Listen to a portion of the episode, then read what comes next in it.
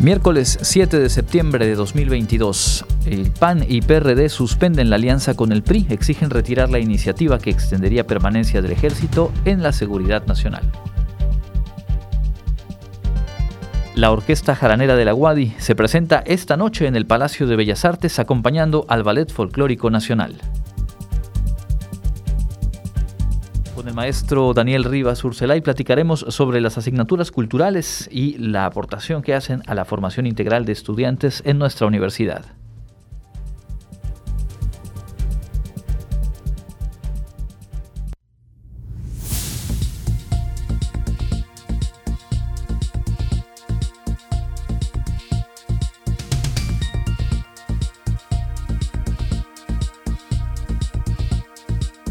Contacto Universitario. Nuestro punto de encuentro con la información.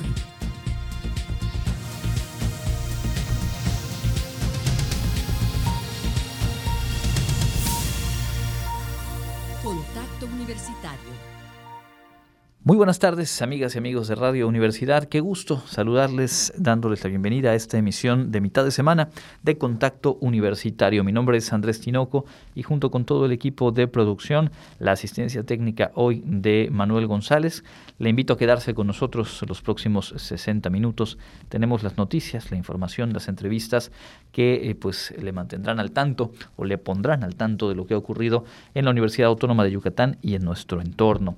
Arrancamos justamente revisando información nacional en el ámbito político y es que con un comunicado conjunto, las dirigencias nacionales del PAN y el PRD anunciaron la suspensión temporal de la coalición legislativa y electoral denominada Va por México.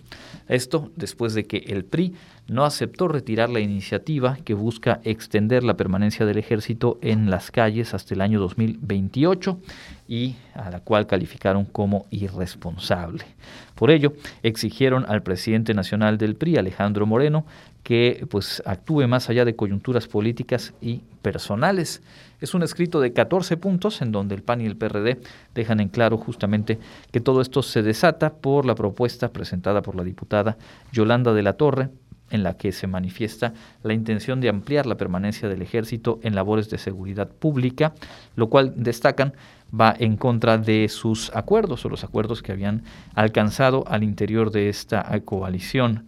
Em, obviamente, esto se anticipaba desde ayer, cuando se hicieron los primeros señalamientos críticos y una respuesta vía Twitter de Alejandro Moreno diciendo pues que su fuerza política, el partido eh, político que encabeza, el PRI, no se dejaba eh, presionar ni aceptaba imposiciones de nadie, incluso en el, en el ámbito de la coalición.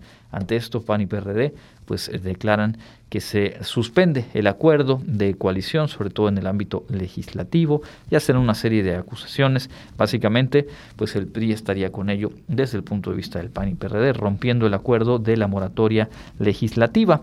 Por su parte, Alejandro Moreno, dirigente nacional del PRI, aseguró pues que su partido mantiene la voluntad de permanecer en la alianza Va por México y pidió a el PAN y PRD sumarse a su propuesta para ampliar la presencia del ejército en las calles hasta el 2028. Dijo que esto pues va en función de proteger a la población del país. Negó haber pactado con el gobierno federal para presentar o respaldar esta propuesta y enfatizó que no tiene nada que esconder y aquí uno podría pensar pues bastante de lo que podría haber querido esconder. Ya se ha vuelto más que público a través de los audios difundidos desde eh, esta plataforma de la gobernadora de Campeche los martes del jaguar. Y también agregó eh, Moreno Cárdenas presidente del PRI que tiene la conciencia tranquila y rechazó que haya faltado a su palabra al eh, respaldar esta iniciativa. De manera que pues se agitan las aguas en el bloque opositor en momentos inoportunos para sus propias causas, sobre todo con lo que es ya la carrera rumbo a la sucesión eh, presidencial y que como bien sabemos ante esta eh, posible ruptura o esta inminente al menos pausa en, esa, en ese trabajo en conjunto por las tres fuerzas políticas, pues el principal ganador es el bloque oficialista, eh, pues que impulsa y respalda a la llamada 4T. Volveremos sobre otros asuntos nacionales un poco más adelante. Ahora mismo le compartimos lo más destacado en el ámbito universitario. Y sin duda destacada será la participación esta noche de la Orquesta Jaranera de la Wadi en una de las galas del Ballet Folclórico Nacional en el Palacio de Bellas Artes de la Ciudad de México. La presentación se da en el marco del centenario de nuestra universidad. Este miércoles, en punto de las 8.30 de la noche, la Orquesta Jaranera de la Universidad Autónoma de Yucatán mostrará un poco de la música yucateca en la Ciudad de México, pues participa como invitada de honor del Ballet Folclórico de Amalia Hernández, que celebra su 70 aniversario. La sala principal del Palacio de Bellas Artes será el escenario donde los 17 integrantes de este grupo, que recién acaba de cumplir tres años, deleiten a los asistentes con jaranas y piezas de compositores yucatecos todos, en todo se puede de verdad la emoción y el sentimiento y el orgullo de, de ser yucatecos y tener esta gran oportunidad a solo tres años. Realmente la orquesta está apenas iniciando y que se nos dé esta oportunidad. Todos estamos de verdad que emocionados y, con mucha ilusión porque sabemos que es solo el inicio. Tres años y Palacio de Bellas Artes. Sabemos que se vienen eh, cosas muy grandes para nosotros. De acuerdo con el director de la agrupación Arturo Turriza el Ballet Folclórico de Amalia Hernández les hizo parte de este importante evento, en el que se espera un programa variado, coincidiendo con la celebración del centenario de la universidad. El Palacio de Bellas Artes, considerado uno de los recintos más importantes en materia cultural en todo el país, hoy recibe a la Orquesta Jaranera, que en el estado se ha presentado en eventos como la Noche Blanca y otros espacios culturales. Son estos eventos que nos han permitido tener esa experiencia. Y ahora pues el día el día lunes tuvimos la oportunidad de presentarnos en Guanajuato en el teatro principal. En ese evento fue un programa solo de nosotros en donde tuvimos un repertorio de verdad bastante variado jarana trova incluso interpretando temas nacionales como por ejemplo la esquina y bésame mucho. Entonces esos son los eventos que hemos tenido en, en nuestra, nuestra trayectoria. Para Contacto Universitario Karen Clemente pues éxito, como lo decíamos ayer platicando con el director de la Orquesta Jaranera, a quien escuchábamos ahora, Arturo Turriza, éxito para él y el resto de los 16 eh, integrantes de la Orquesta Jaranera de la UAD. Y ya mañana tendremos por aquí la crónica de esta actuación memorable, sin duda, en el Palacio de Bellas Artes. En otros temas, la Facultad de Odontología ha fortalecido sus capacidades técnicas, adquiriendo equipos que van a mejorar tanto el proceso formativo como la atención que brinda a la población en general.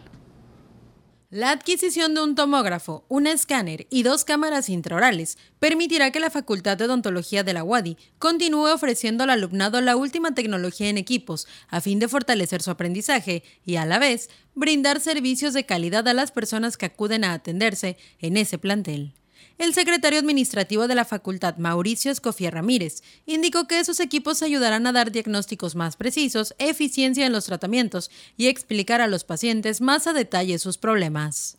Este equipo, pues bueno, viene a abonar pues prácticamente estas actividades que se realizan cotidianamente en nuestros alumnos, que realizan nuestros alumnos en acompañamiento con nuestros profesores de posgrado y de pregrado. Es decir, más de 600 alumnos pues se ven involucrados cotidianamente si están en este momento pasando por las actividades clínicas o en actividades preclínicas.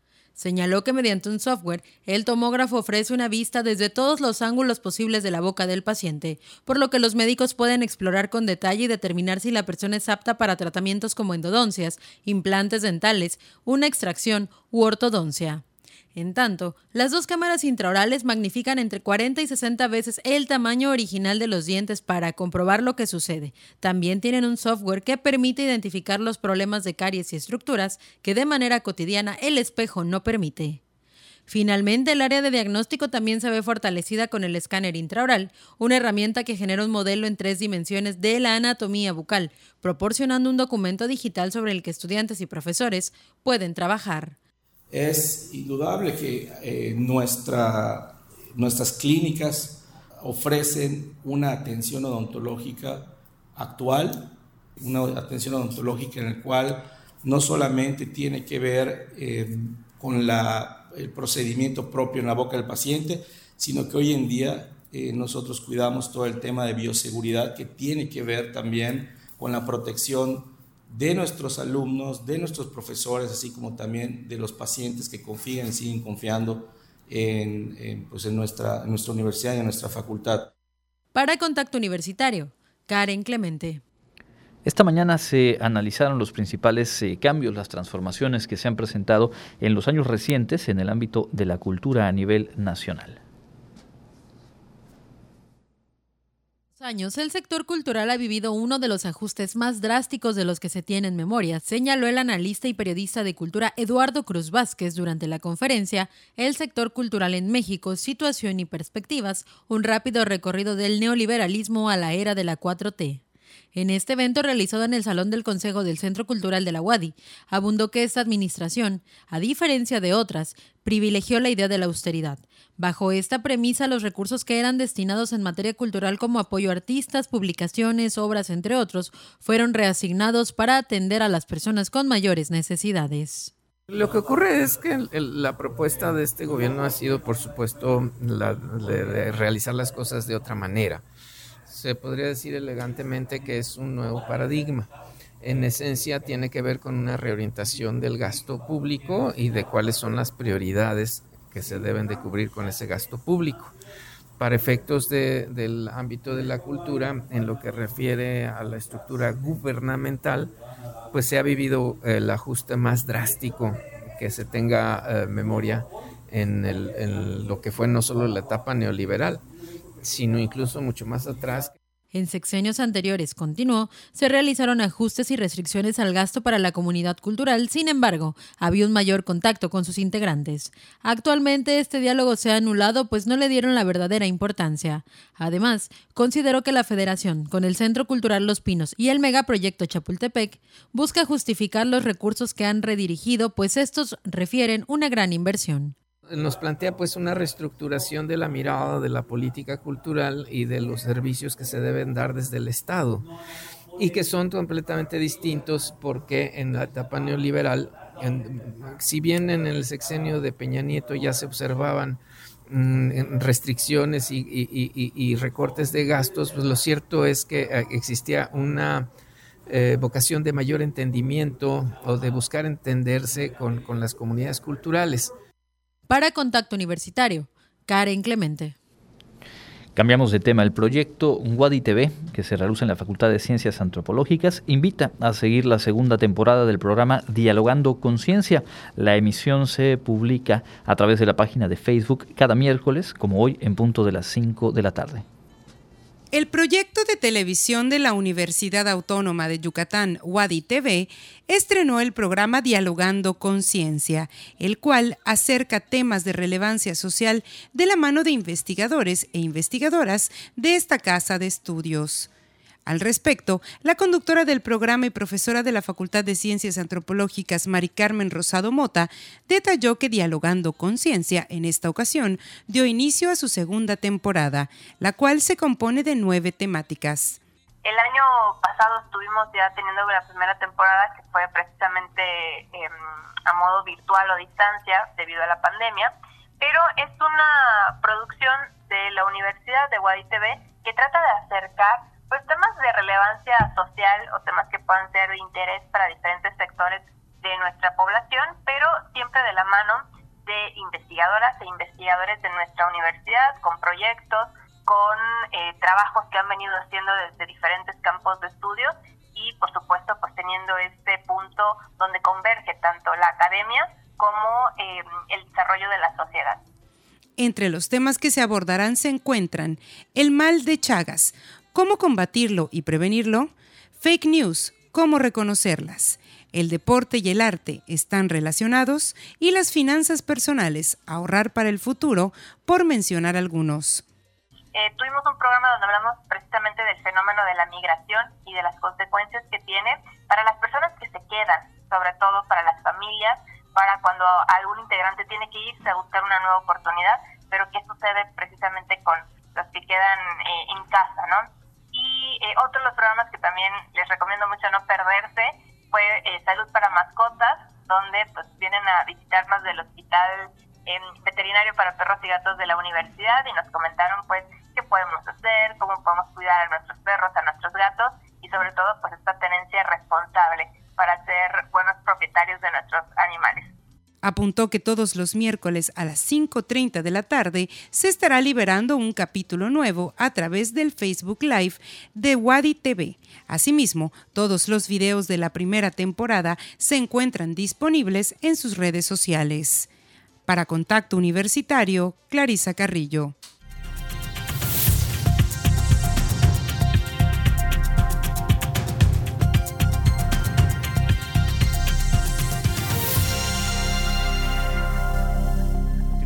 Contacto Universitario a través de Radio Universidad y saludando también a quienes eh, se enlazan a través del Facebook Universidad Autónoma de Yucatán para seguir esta charla que hoy tenemos y nos da mucho gusto recibir en cabina al maestro Daniel Rivas Urcelay, responsable de las asignaturas culturales de nuestra universidad, parte del equipo del programa de Cultura para el Desarrollo. Bienvenido Daniel, gracias por acompañarnos. ¿Qué tal Andrés? Muy buenas tardes, saludo a todo el auditorio de Contacto Universitario.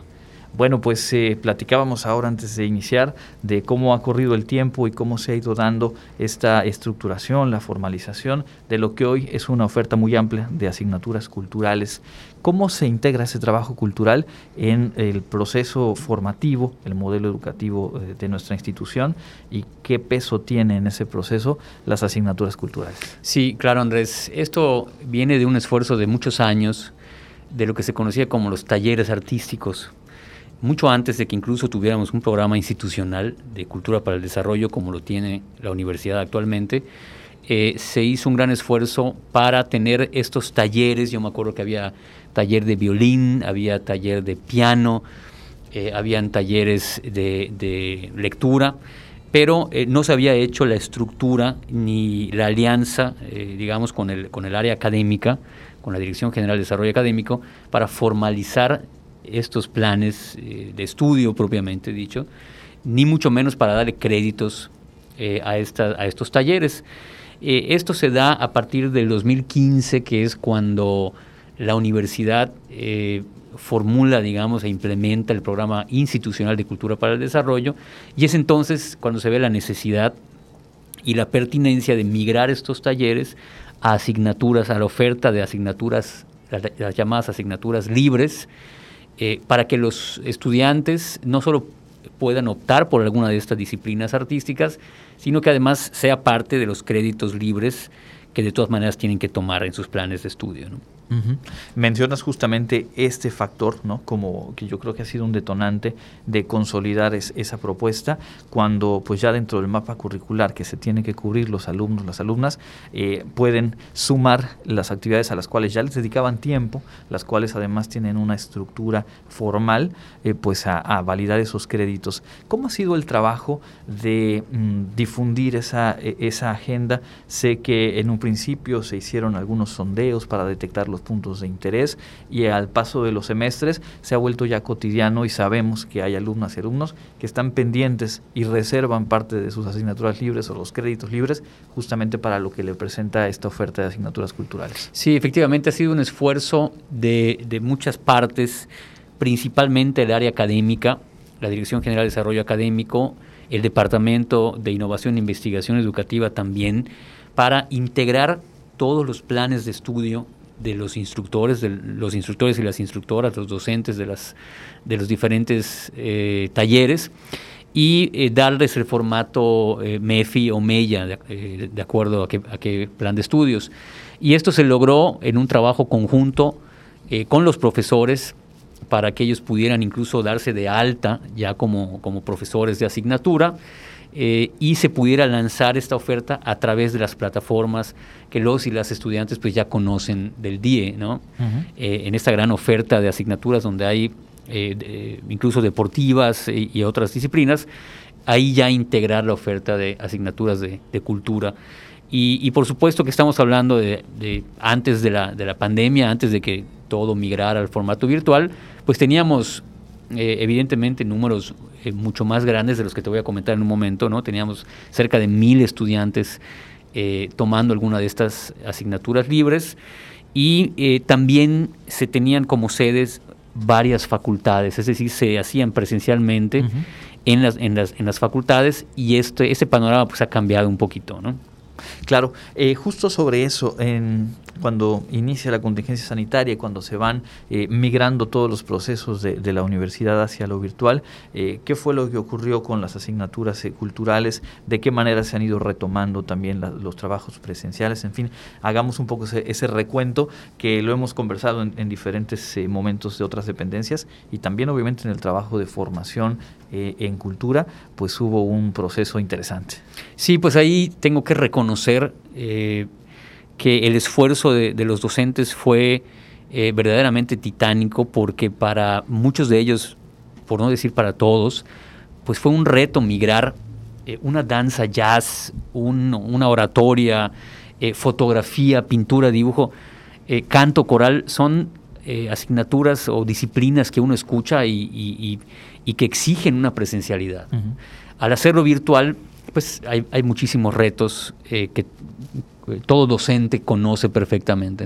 Sin embargo, eh, insisto, mi reconocimiento para todos los docentes de las asignaturas culturales, que pudimos superar ese reto, mantener los números de estudiantes que se inscribían a las asignaturas y eh, a través de las diferentes plataformas que también ya conocemos, poder impartir estas asignaturas eh, virtuales el tiempo que la contingencia sanitaria lo requería. Evidentemente ya estamos en un plano presencial, y con esto también se detectó que eh, podíamos usar cada vez más espacios en el Centro Cultural Universitario. Recordemos que el eh, antiguo edificio central de la UADI administrativo, en su mayoría, eh, se anuncia ya como centro cultural y entonces una de las premisas del rector es, pues vamos a, traer aquí la vida cultural, vamos a, a, dar este mensaje de que el centro cultural es para los estudiantes.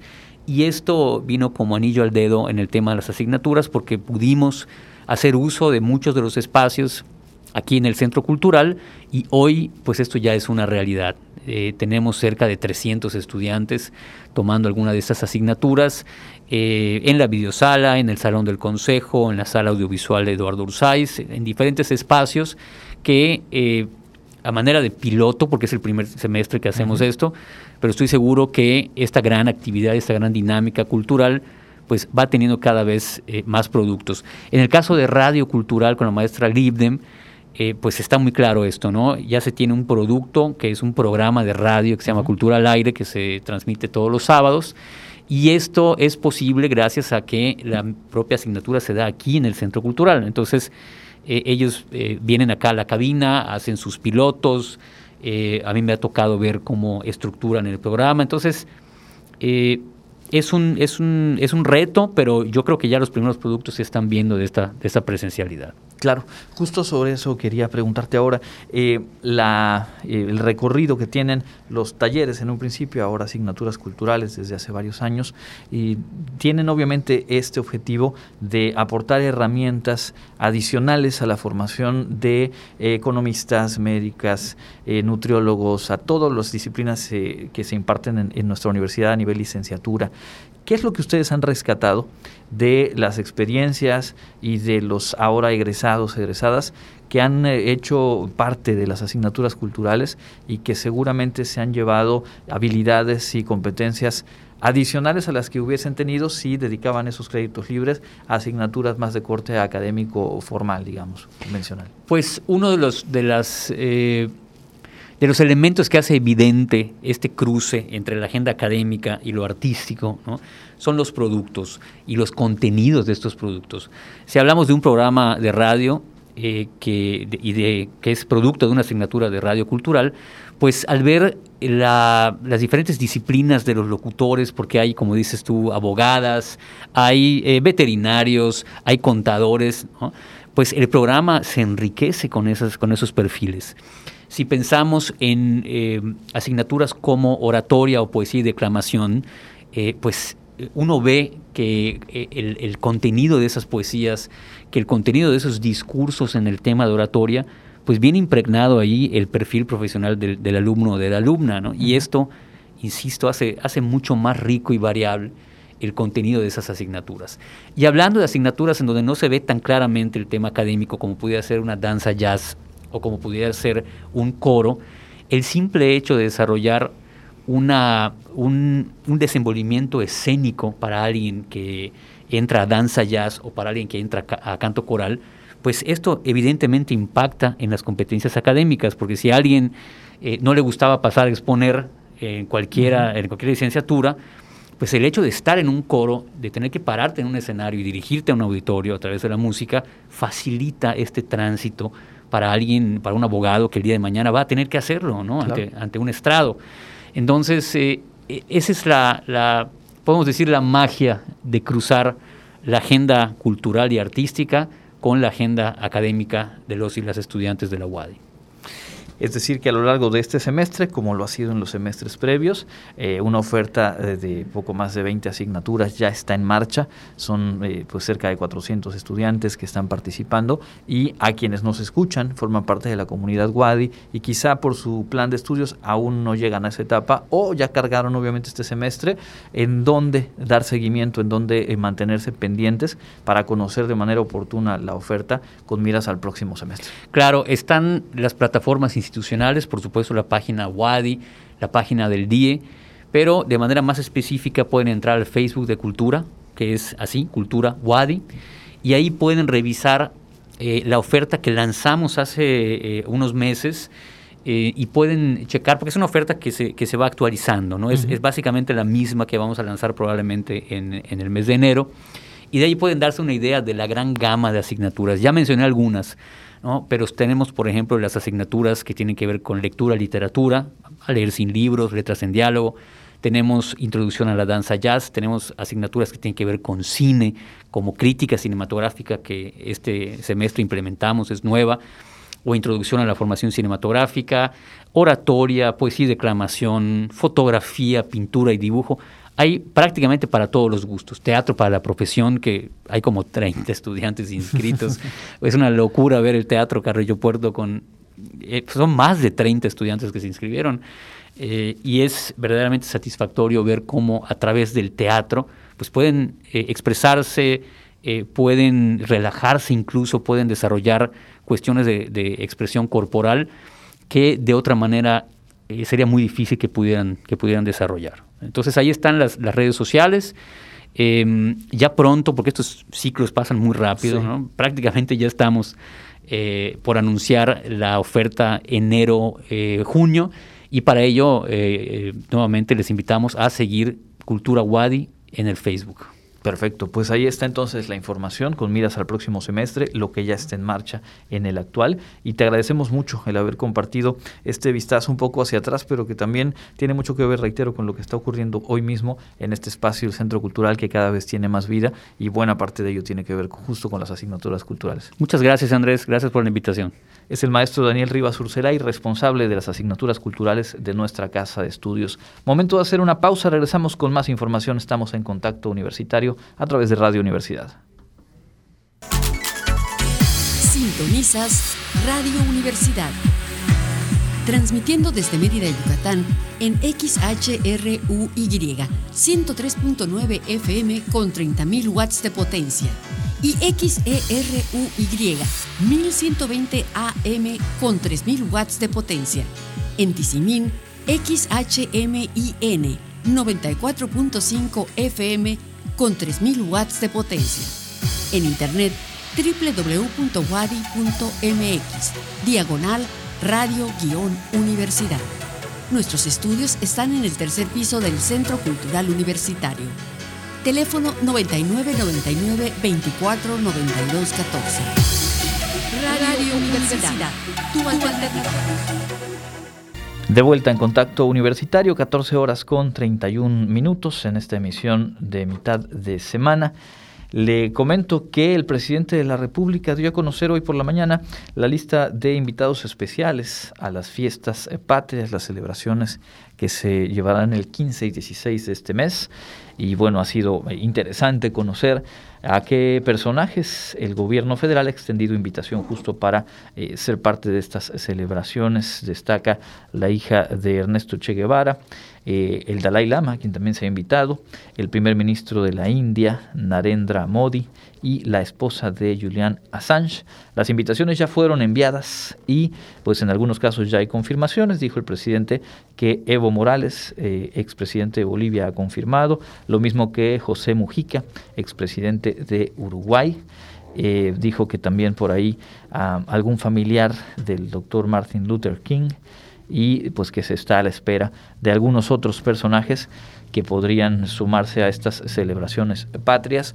Decir que más allá del color de este tema de los invitados, las invitadas, pues ha, eh, ha, sido previsto o se prevé, el propio presidente así lo ha manifestado, pues que en ese marco tendrá lugar dos asuntos interesantes. Uno, la Guardia Nacional haciendo un paso ya de manera, eh, digamos, simbólica hacia la Sedena, en el desfile y en algunas otras acciones, y también el trabajo eh, que tiene que ver con el posicionamiento de parte de, la actual Administración Federal respecto a los diferendos que ha traído el Tratado Comercial entre México, Estados Unidos y Canadá. Así que bueno, a eso que ya se sabía, se agrega este ingrediente de algunas, algunos invitados especiales.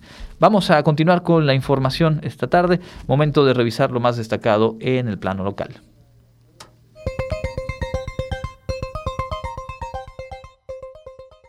En información local, el gobierno de Yucatán inició los trabajos de remodelación a los 50 centros de salud en el interior del estado, en los que se invertirá un presupuesto de más de 600 millones de pesos, según dio a conocer el titular de la Secretaría de Salud de Yucatán, Mauricio Sauri Vivas, quien agregó que dicho proyecto se desarrollará durante este y el siguiente año, buscando reforzar áreas de atención como la materna.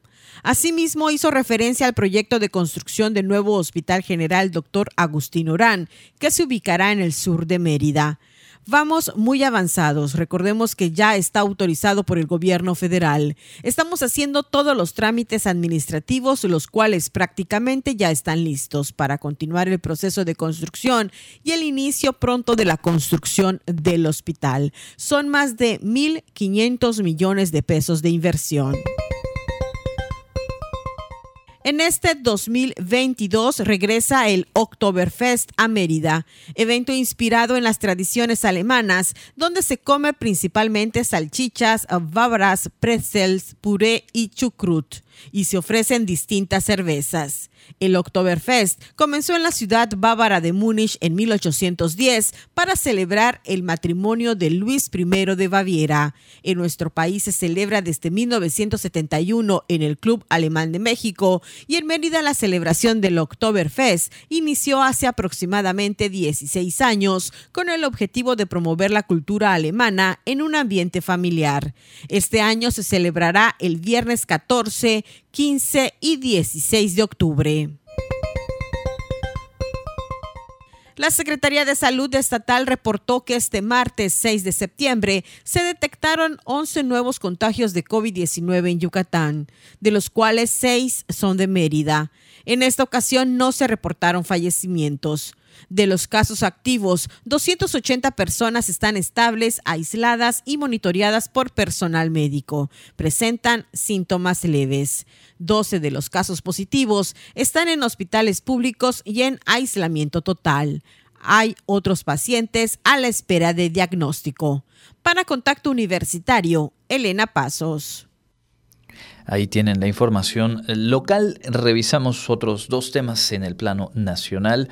Siete de los once ministros de la Suprema Corte de Justicia se manifestaron en contra de la propuesta que buscaba declarar inconstitucional el artículo 19 eh, que valida o que establece en las condiciones actuales en qué casos se aplica la prisión preventiva oficiosa, prisión preventiva automática como medida cautelar. Este tema que se discutió lunes y martes en el Pleno de la Suprema Corte y pues que dejó como saldo no estos votos porque no se ha efectuado formalmente la votación, pero sí fueron fijando postura las y los ministros y en total son siete de los once quienes no estarían acompañando la propuesta elaborada por el ministro Luis María Aguilar, quien justamente pidió ayer posponer la votación del asunto para el día de mañana jueves a fin de analizar y realizar eventuales modificaciones al proyecto. Dijo que a partir de los argumentos esgrimidos por sus compañeras y compañeros en el Pleno de la Corte podría decidir reelaborarlo o modificarlo. La mayoría de los ministros expresó eh, reticencia a invadir atribuciones del Poder Legislativo y modificar el contenido de la Constitución, aunque sí coincidieron en que es posible poner reglas a la prisión preventiva oficiosa con base en los derechos humanos. Es decir, eh, más de cuatro ministros establecieron o manifestaron estar a favor con el espíritu de esta eh, posible modificación, pero no con la forma en la que lo planteaba el eh, proyecto, que buscaba inaplicar o que la Suprema Corte dictara un principio para que se quedara sin efectos este artículo 19 de la Constitución, y ahí es, digamos, en ese formalismo donde no hubo el consenso, o al menos así se manifestó durante estas eh, tardes de discusión ahí en la Suprema Corte. El ministro presidente Arturo Saldívar reiteró su postura en contra de la prisión preventiva oficiosa y dijo afecta a los más pobres y desprotegidos de la sociedad. Únicamente el ministro Arturo Saldívar, Norma Piña Hernández y Alfredo Gutiérrez han manifestado su intención de votar a favor del proyecto. Por eso decimos que eh, pues, eh, la expectativa sería de una votación de 7 a 4 y se necesitaban 8 votos apoyando el proyecto para modificar el estado de cosas actual como lo plantea el artículo 19 y como quedó luego de las modificaciones impulsadas por la actual Administración Federal ampliando el catálogo de delitos al cual se aplica esta medida cautelar de la prisión preventiva oficiosa. En otros asuntos del plano nacional, en el estado de Nuevo León se realizó un cateo a la casa de la persona que se desempeñaba como gerente del motel Nueva Castilla, aquel sitio en Escobedo, Nuevo León, en donde fue hallado el cuerpo de Devani Escobar, un caso que sacudió a la opinión pública hace ya algunos meses. La persona investigada es una mujer de 51 años que, reitero, era la gerente en el momento en que se dieron los hechos. Es investigada por falsedad en declaraciones y en informes dados a una autoridad ministerial, esto en medio de los trabajos de búsqueda de Devani Escobar que comenzó el pasado 9 de abril en las inmediaciones de la carretera a Laredo, allá en Escobedo, Nuevo León. Se realizó el cateo, se encontraron varios artículos, sobre todo electrónicos, y se decomisaron dos teléfonos celulares y algunas tarjetas de memoria electrónicas, en las cuales se eh, pues, va a revisar si existe algún indicio que permita aclarar eh, pues cómo se dieron los hechos y eventualmente fincar responsabilidades. Esta persona, la exgerente, es la segunda a quien se investiga por este hecho, ya que el 23 de agosto se realizó un cateo en el domicilio de quien fungía como recepcionista del motel y se afirmó también eh, se le investiga por falsedad de, declaraciones e informes dados a una autoridad, así como el presunto encubrimiento de eh, los posibles responsables de estos hechos. Por último, la Corte de la Suprema Corte de Justicia admitió a trámite una controversia constitucional que interpuso la Comisión Federal de Competencia Económica, la COFESE, contra los oficios que emitiera la Secretaría de Energía y con la firma de su titular, Rocío Nale, junto con el Centro Nacional de Control de Gas Natural. En esos oficios se daba a conocer la imposición de nuevos requisitos para la prestación de servicios de transporte por ductos de gas natural. Como parte de esos requisitos, se pedía a los usuarios de esos ductos eh, que se compraran los hidrocarburos, particularmente el gas natural, ya fuera a CFE o a Pemex dándoles entonces un papel, eh, digamos, prioritario respecto a otros proveedores eh, eh, que fueran privados. Se presenta esta controversia, la Suprema Corte admite la controversia, revisará el asunto y con ello la aplicación de la disposición que fue establecida en junio a través de estos oficios queda suspendida por el momento. La Administración Federal, el Gobierno eh, de la República, cuenta con un plazo de 30 días a partir de esta notificación para presentar una respuesta y buscar que eventualmente se desestimara el tema. Pero por lo pronto, por lo pronto pues avanza esta eh, controversia hacia la Suprema Corte y con ello pues deja sin efectos este oficio. No perder de vista que en lo que decíamos hace rato respecto a la, a la postura que ha asumido el gobierno de México respecto al tema energético y las discrepancias en el marco del TEMEC, el Tratado de Libre Comercio, pasa, entre otros asuntos, por esta eh, queja de las empresas eh, comerciales de Estados Unidos y de Canadá, ya respaldadas ahora por sus gobiernos, de que se estaría estableciendo un tablero desequilibrado, dándole prioridad a Pemex y a CFE como empresas paraestatales por encima de las y los participantes en el mercado energético desde el ámbito privado y en este caso internacional. Así que sobre esa misma materia se da esta controversia y por lo pronto la Corte la admite a trámite. Vamos a dejar hasta aquí la información nacional. Es momento de revisar con Elena Pasos lo más destacado que ha ocurrido en el plano global.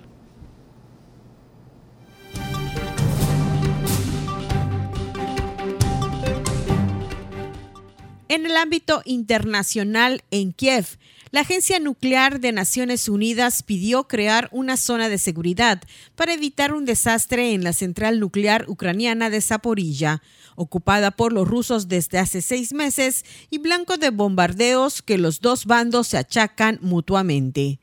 Los bombardeos en el lugar y en los alrededores deben cesar inmediatamente para evitar más daños en las instalaciones, se leyó en el informe de la OIEA, subrayando las condiciones extremadamente estresantes en las que trabaja el personal ucraniano bajo control de los militares rusos.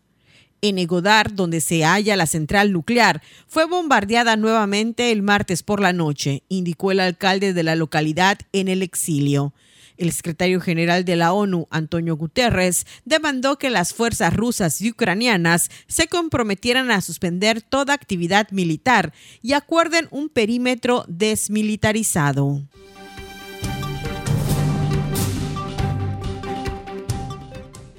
La legendaria ajedrecista georgiana Nona Gabrindashvili, cinco veces campeona mundial, cerró un acuerdo por 5 millones de dólares con Netflix tras demandar a la plataforma por considerar que la miniserie Gambito de Dama contiene información falsa, pues en la miniserie dicen que ella nunca jugó contra hombres y también la llaman ajedrecista rusa, algo que no corresponde con la realidad, ya que en 1968, época en la que transcurre la acción de la miniserie, Kabrandashvili compitió contra casi 60 hombres, incluidos 10 grandes maestros.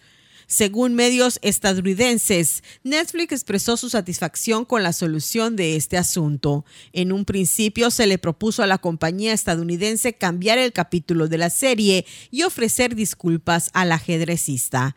Ante la negativa de Netflix, Kambradashvili interpuso la demanda legal. Para Contacto Universitario, Elena Pasos.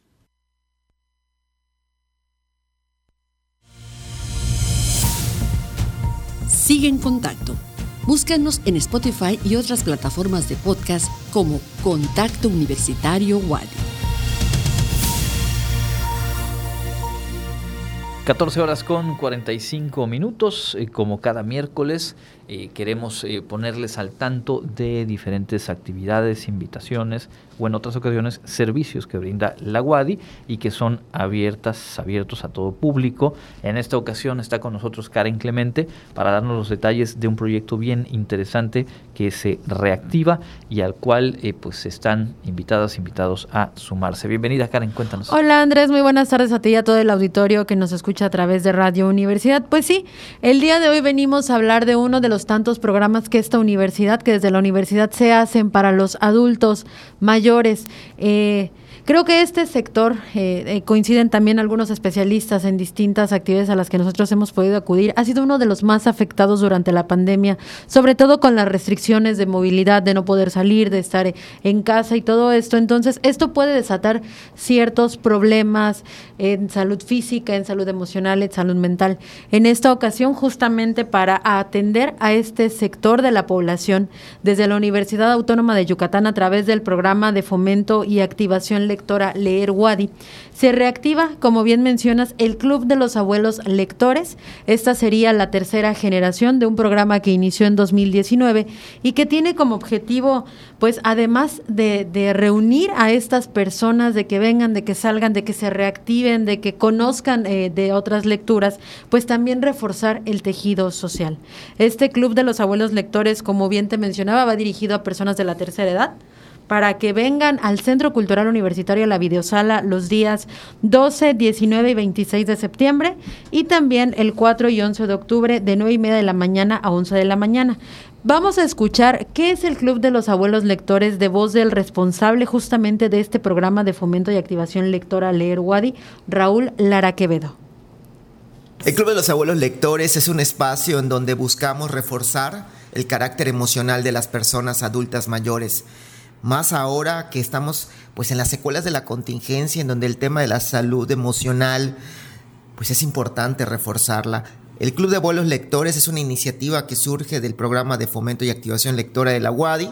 Desde el 2018 se ha venido impulsando Ahí está parte de, lo que nos comentaba el maestro Raúl Lara y es invitación oportuna porque justamente eh, será este 12 de septiembre cuando reinicie y puedan todavía entonces en el transcurso de hoy, mañana, los próximos días, sumarse.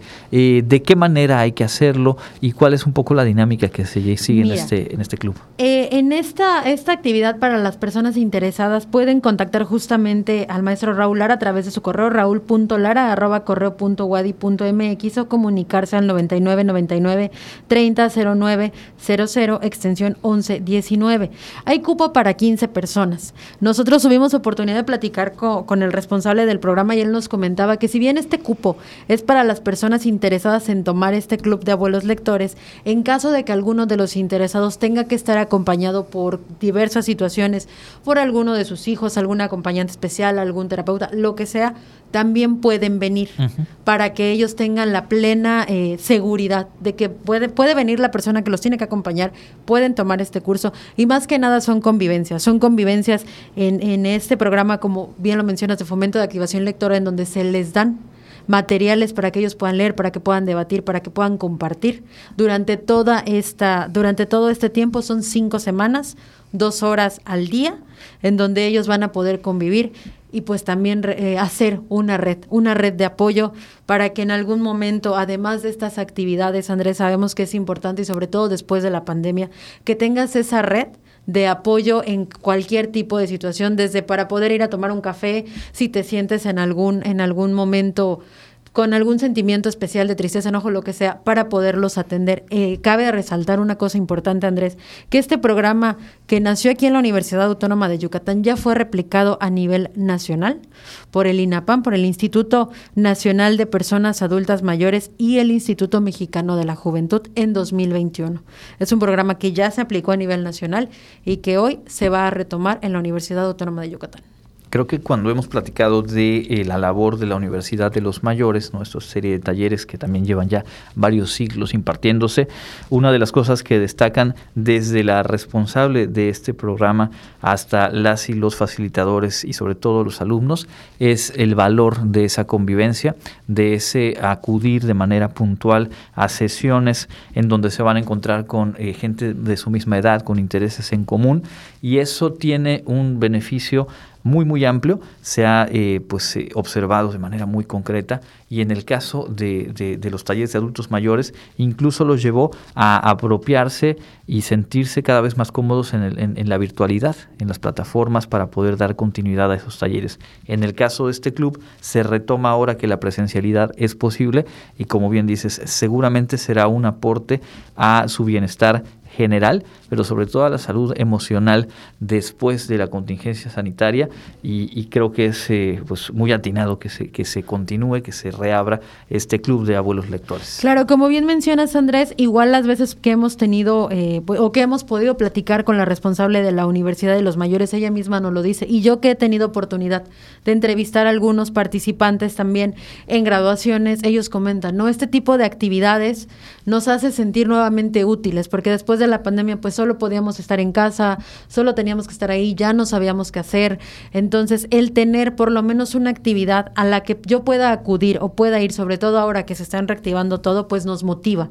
Nos motiva a continuar, nos motiva a hacer nuevas cosas y a seguir participando en este tipo de talleres. Vamos a escuchar eh, qué más tiene el maestro Raúl Lara sobre este club de abuelos lectores.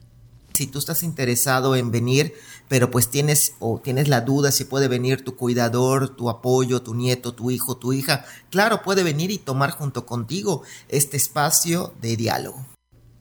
Ahí está, puntualizando lo que nos decías, no es solamente 15 personas en total, sino si requieren venir acompañadas, acompañados, por supuesto que son bienvenidos eh, sus acompañantes y lo importante es pues asumir este eh, compromiso, aprovechar este espacio de interacción y además teniendo como eh, punto, digamos, nuclear la lectura que también tiene obviamente un beneficio para la salud mental, para el trabajo cerebral y que pues también es, es, es, uno de los aportes de este proyecto. Claro, Andrés, importante que se animen justamente por ello esto de que pueden venir acompañados, a muchos les da miedo por, por diversas cuestiones, entonces pues ahí está la invitación.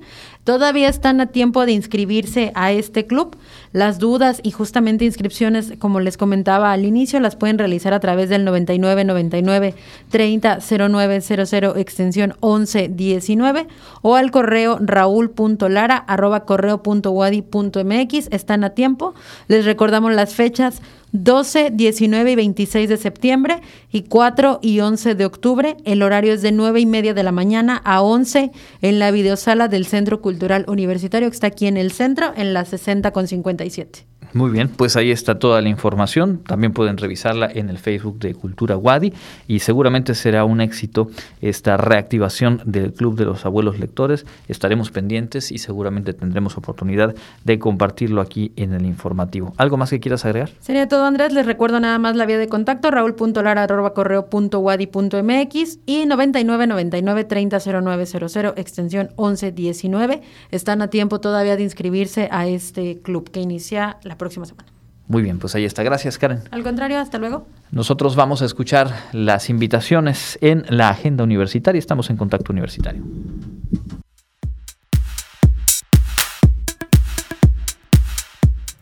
Amigos, enseguida les presento las actividades y cursos que la Universidad Autónoma de Yucatán tiene para ti y tu familia.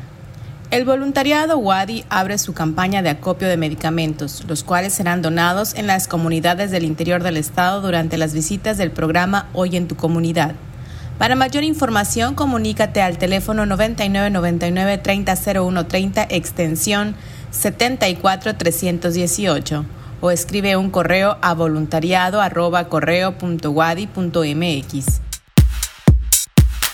no dejes de seguir la página en Facebook Bolsa de Trabajo Wadi y enterarte de las vacantes que hay para ti. También puedes acceder a www.bolsadetrabajo.wadi.mx.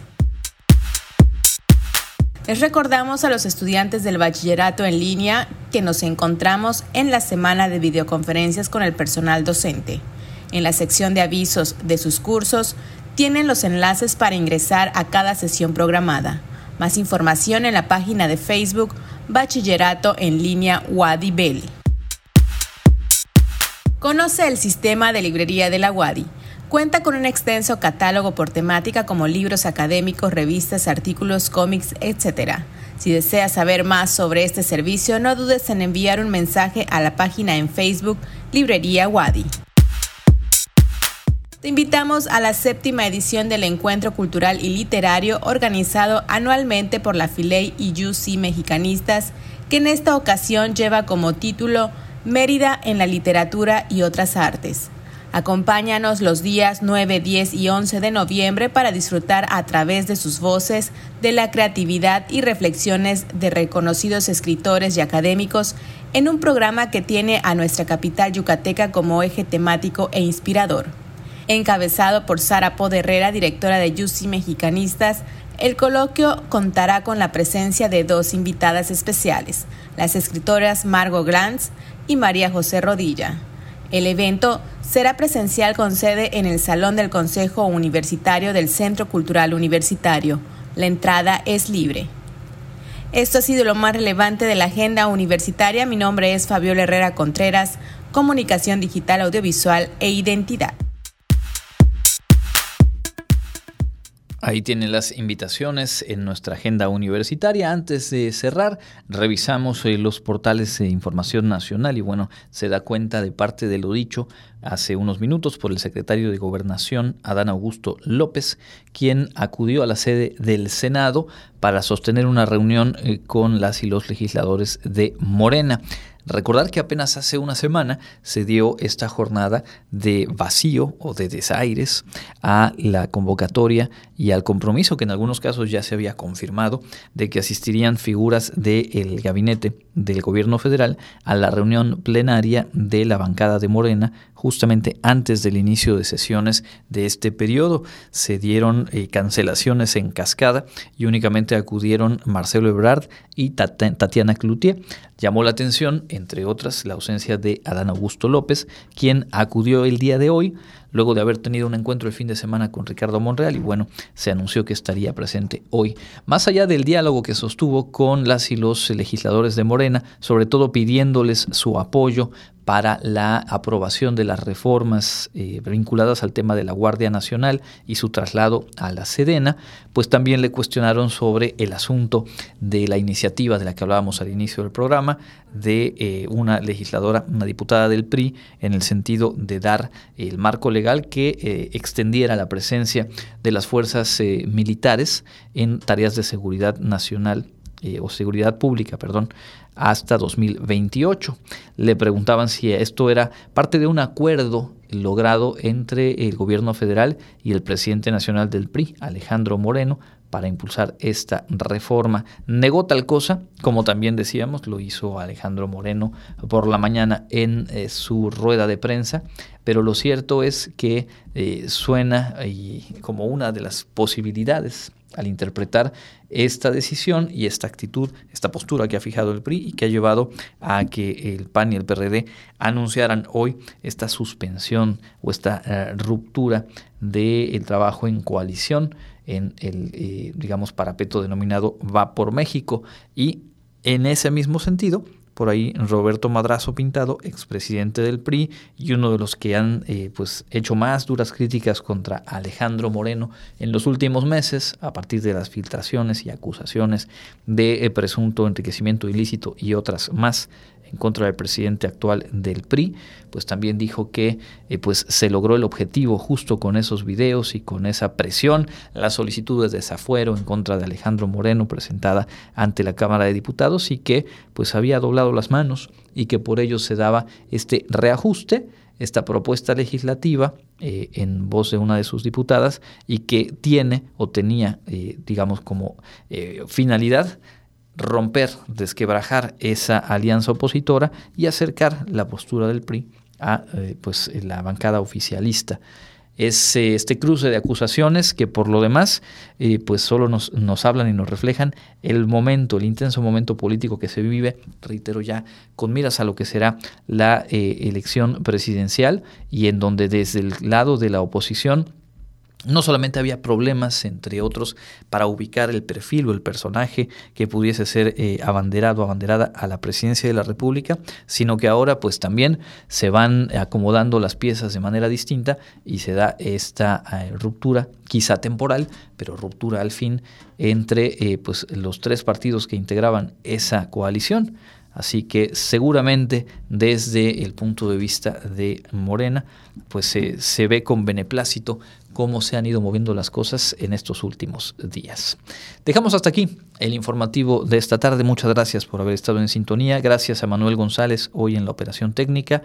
Y a nombre de todo el equipo le invito a que nos escuchemos mañana a las 8 con Elena Pasos en la emisión matutina y yo de vuelta aquí en punto de las 2 de la tarde. Mi nombre es Andrés Tinoco. Que tengan una excelente tarde y le invito a quedarse con la programación de Radio Universidad. Hasta la próxima. Contacto Universitario, nuestro punto de encuentro con la información. Una producción de la Coordinación de Comunicación Institucional de la Universidad Autónoma de Yucatán.